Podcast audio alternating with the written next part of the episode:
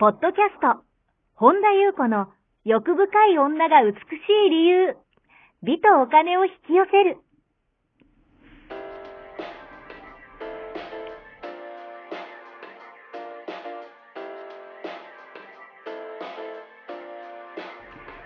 ポッドキャスト、本田優子の欲深い女が美しい理由は、1万人の女性をコーチしてきたメンタル美容研究所代表、本田優子が、幅広い知識と自らの経験をもとに、より美しく豊かになる方法を独自の視点からお伝えしていきます。女性の本来持っている美しさを引き出すヒントや、2005年から実業家として培ってきたノウハウ、精神的、経済的な自立、自由奔放に輝きながら自分の人生を楽しむ意識やメンタルづくりについてお話をしつつ、また、リスナーの皆様の様々な悩みを解決していく番組です。それでは、本日の番組をお楽しみください。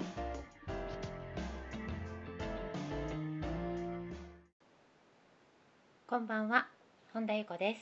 本日もポッドキャスト1万人の女性をコーチしてきた私、本田由子の欲深い女が美しい理由の番組をスタートします。本日もこの番組はアシスタントの坂坂本本ちちゃゃんんで。ですすね。あ、ちょっとはハマりましたね今ね。 はい、気持ち悪いい。やいやいやいや はい、坂本ちゃんと一緒にお届けしたいと思います。は坂い本ちゃん、本日もよろしくお願いいたします。はいよろしくお願いします。はい、今日はどのようなお便りが届いてますか。はい。えー、ゆうこさんいつも大変ためになるお話をありがとうございます。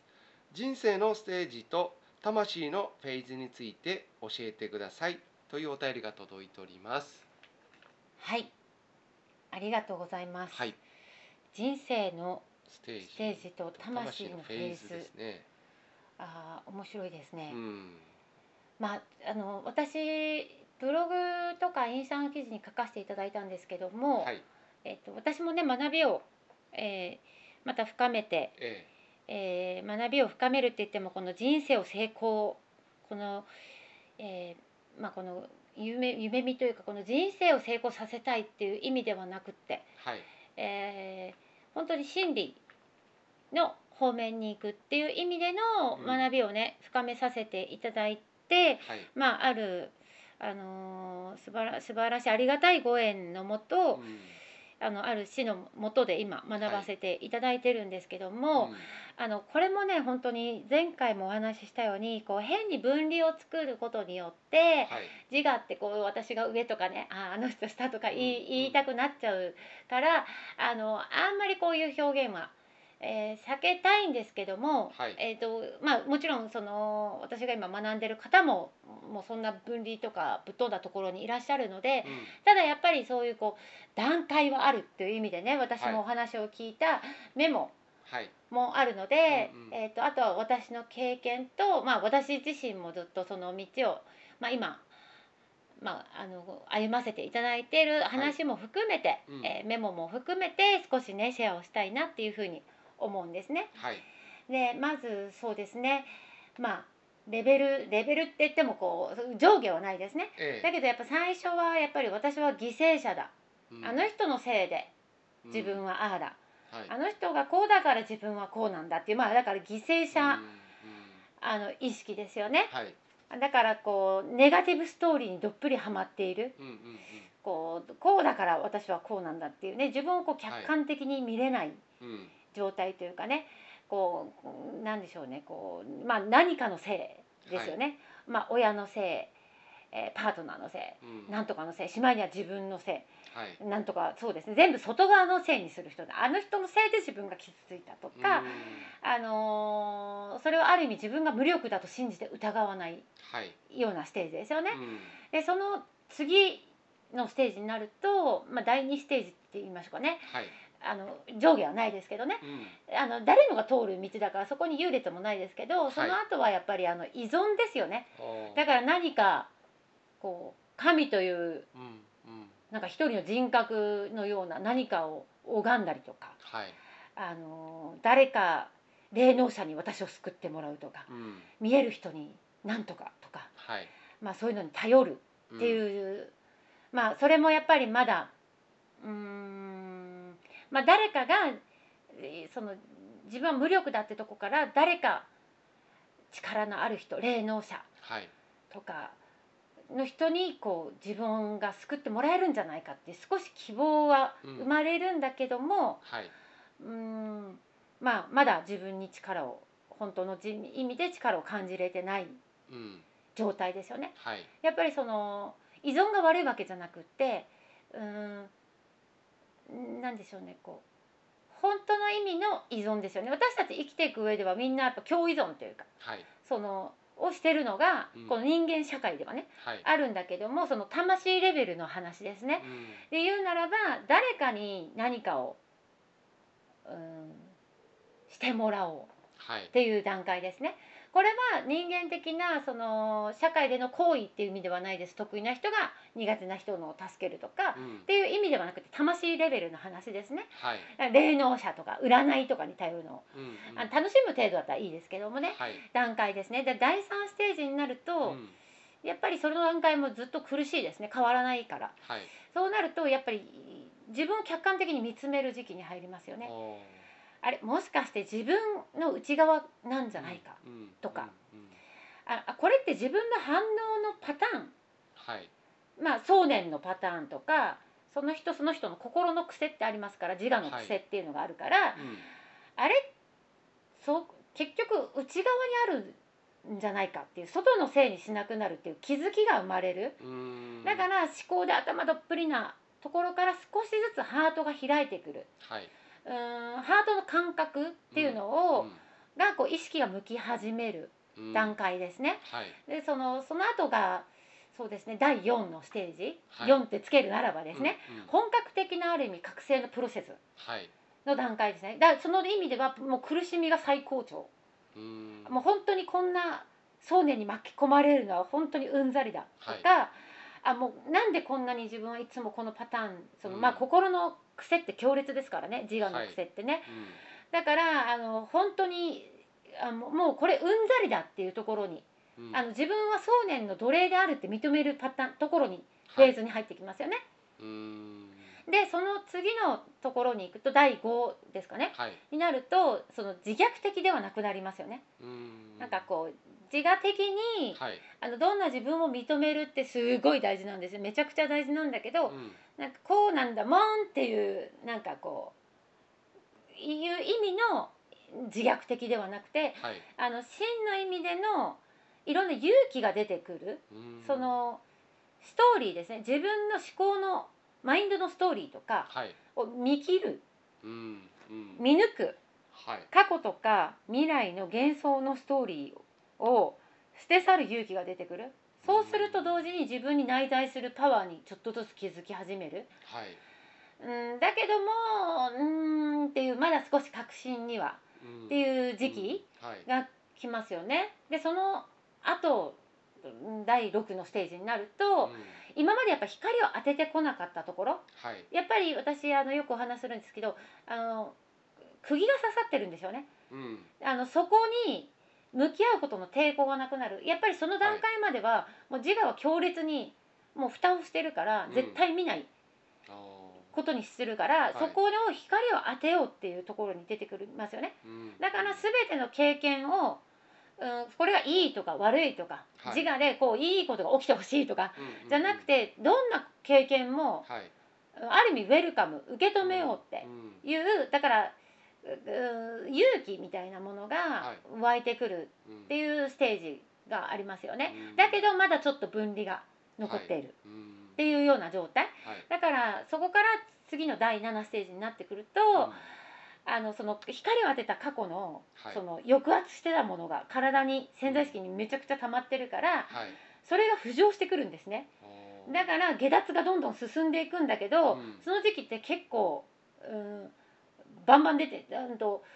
内が深く入っていけばいくほど出てくるから、はいそこをやっぱりしっかりと自分の軸で見ていこうっていうねうんなんか内が深くに入る時期はいでここそこが一番結構その前回と第7と第8は結構苦しいんだけどはいえここを向き合う勇気がうんうんあのそこにまたもう一回想念に引き戻されたりとかはい、またグワンって想念の奴隷になってもまたそこに向き合えば向き合うほどうん、光を当てるって向き合うって人ってなかなかできないですね。はで本当の意味の証券正しく見る、、うん内、観って簡単そうで多分めちゃくちゃ難しいんですねあーでも本当の意味の証券と内観ができてくるはい、それが、えー結構辛いんですよ最初はでもうんだんだんここまで来ると人生が楽しくなってくるおーっていうフェーズに来るんですねだはいからあのネガティブなのも、うんうん、その深いところでの安心立命みたいなのが出てくるはい、だからそこに引っ張られずに深いところ頭はなんかわちゃわちゃ言ってても、うん深いレベルでその感情に振り回されたり思考に持っていかれたりっていうのが、あの減りますよねパニックになったりとかっていうのが、うんあのかといって感情はハートは開くからはい、どんな感情も赤子のようには感じれるうんだから笑う怒るのが悪いとかその怒りと同化して相手に自我と同化してぶちまけるとかっていう怒りの消化法もしなくなる。うん怒りを感じるっていうのは素直に怒りと合一するうんそこに理由も相手も消える段階ですね、はい、だからそれがそのんどんなネガティブなのが起きても、うんなんかこう深いところの安心立命だかはらいそこに振り回されなくなる、うんだけど感情は豊かになりますね、うんでその後の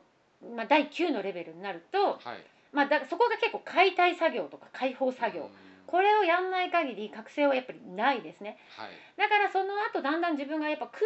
な感覚になってくる、うんここが空空の領域はい、の入り口なんじゃないかなって思うんですね。うんそうするとやっぱだんだん神聖な自分はい、あもともと私たちは全員つながってないと本当は生きてられないから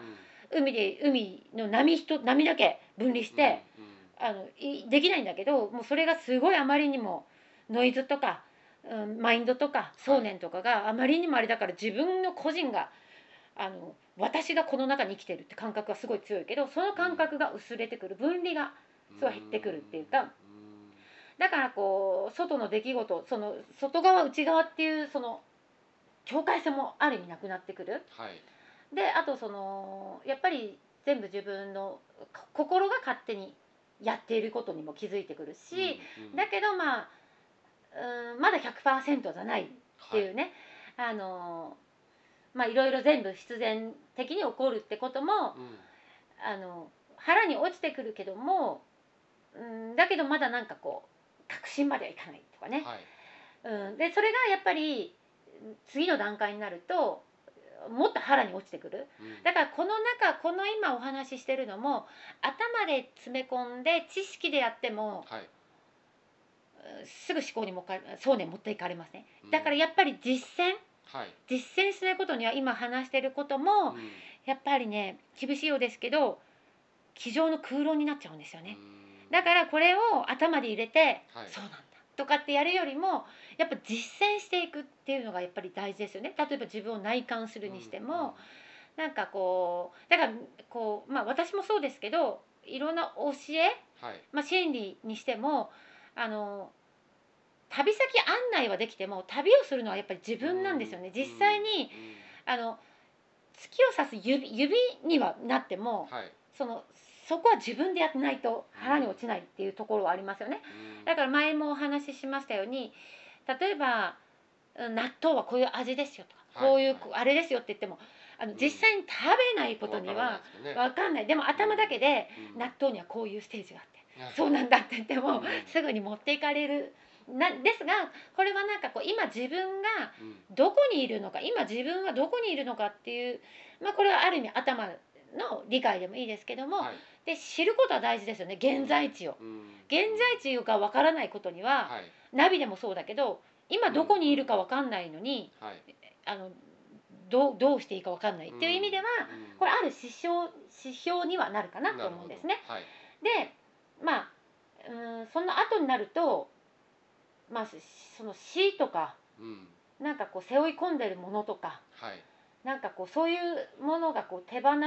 すうん時期になりますよねこうなんでしょうねこうもうだからある意味、まあ、全ては神の現れだっていううん息ですよねうんだからもうあの生きながらに行っちゃってる感じですよね。あーなるほ あどねのキリストみたいな感じですかあそうですねだからある意味、うん、なんか赤子赤子のようでもあるけども、まあそれがあの知恵が立っている頭の知恵じゃなくて、はいえーもう一つのあの難しい字書く知恵ってありますよね、、うんうんはい、そっちが立ってくるっていう意味では単なる赤子ではないっていうね、だからあのーそうですね全ては神で現れでありっていうことが、うん、うんだから全てが私だっていう感覚うんになってくる、うんだからもうあのーうん、まだなんかその上もあるみたいなんですけど私もなんか一応メモとしてはね、あれさせてもいただいてるんですけどうんまあそういうこと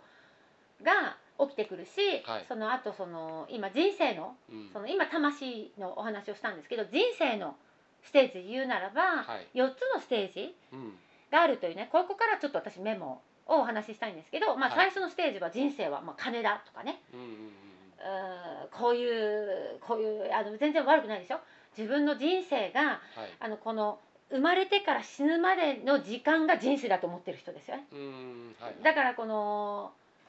自分は生まれてきてうん肉体を死んでいくまでが人生、うんうんだからその間にはこうお金だ、うん、例えば性欲だはいなんとかだとかっていうステージの人ですよね。うんだから唯物論うん者っていうかねんはいのステージでその次のステージはやっぱりこうもう少し楽になりたいとか、う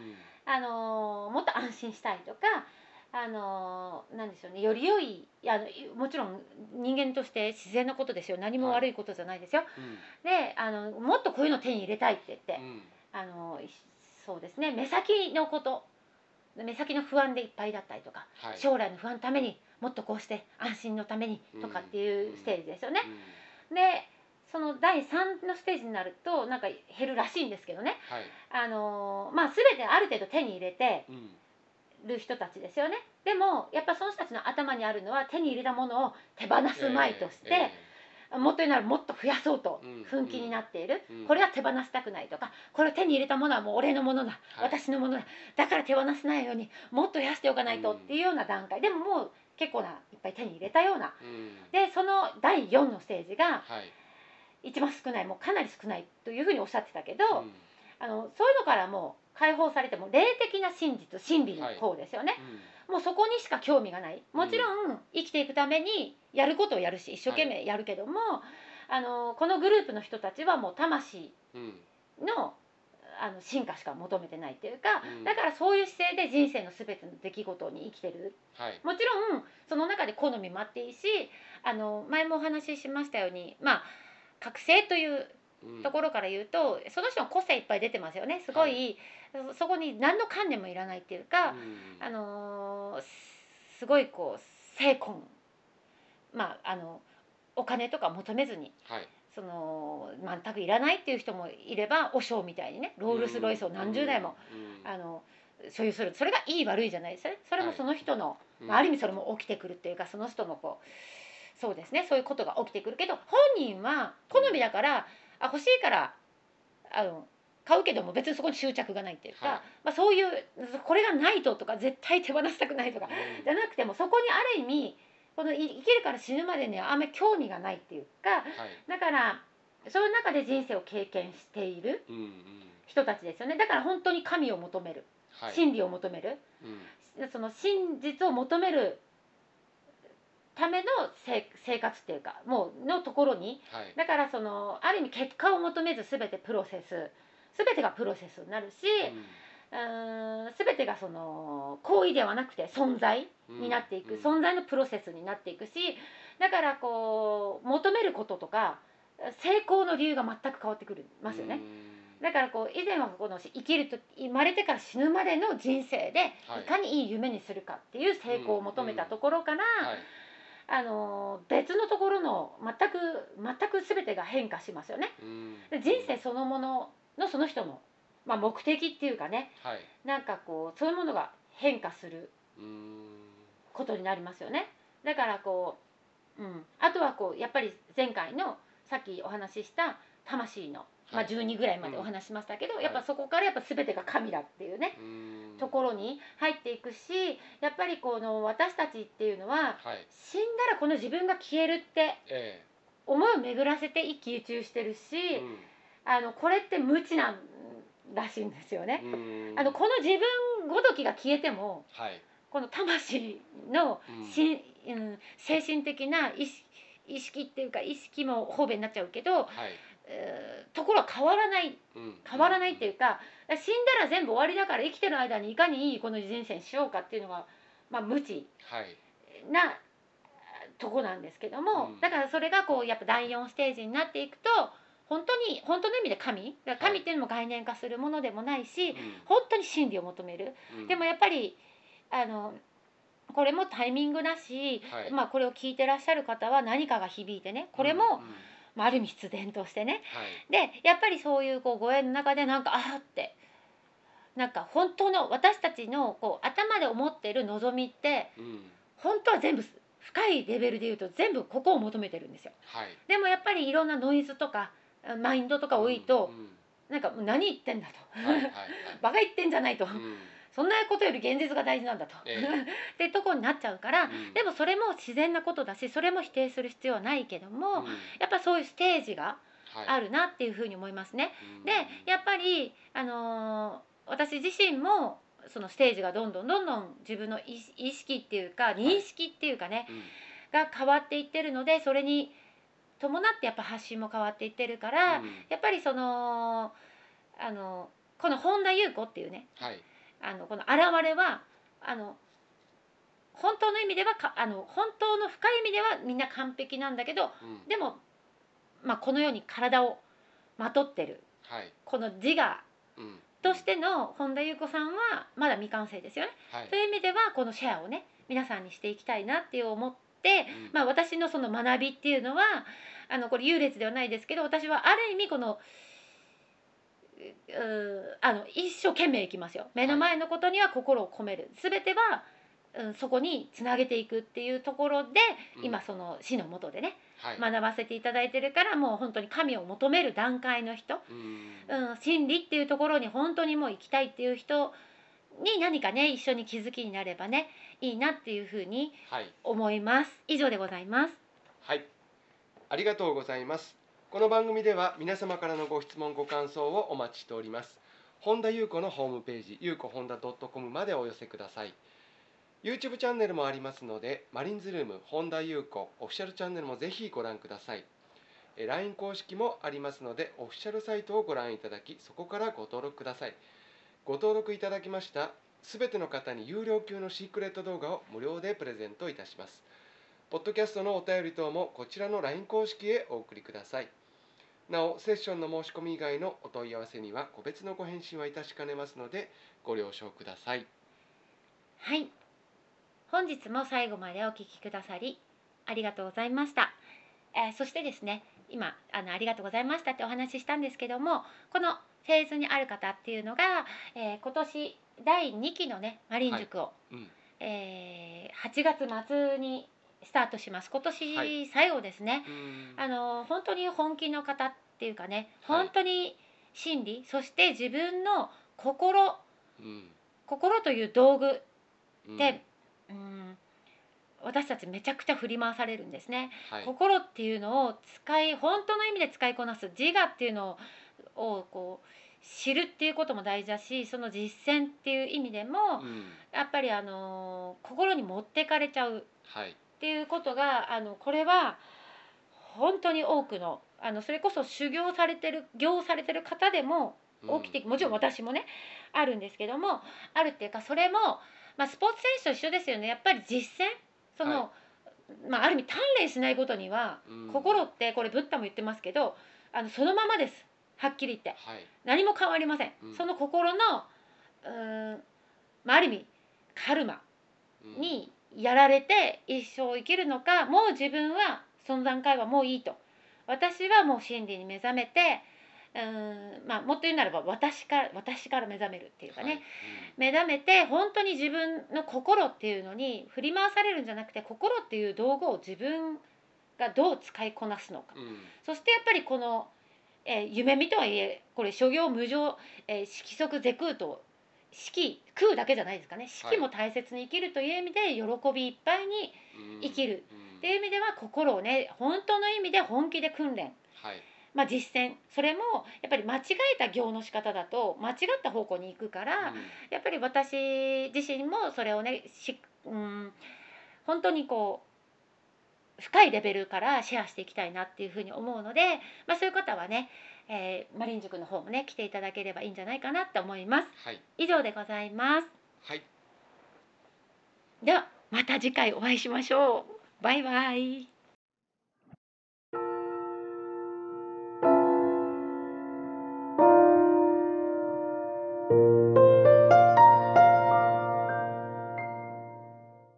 本日のポッドキャストはいかがでしたか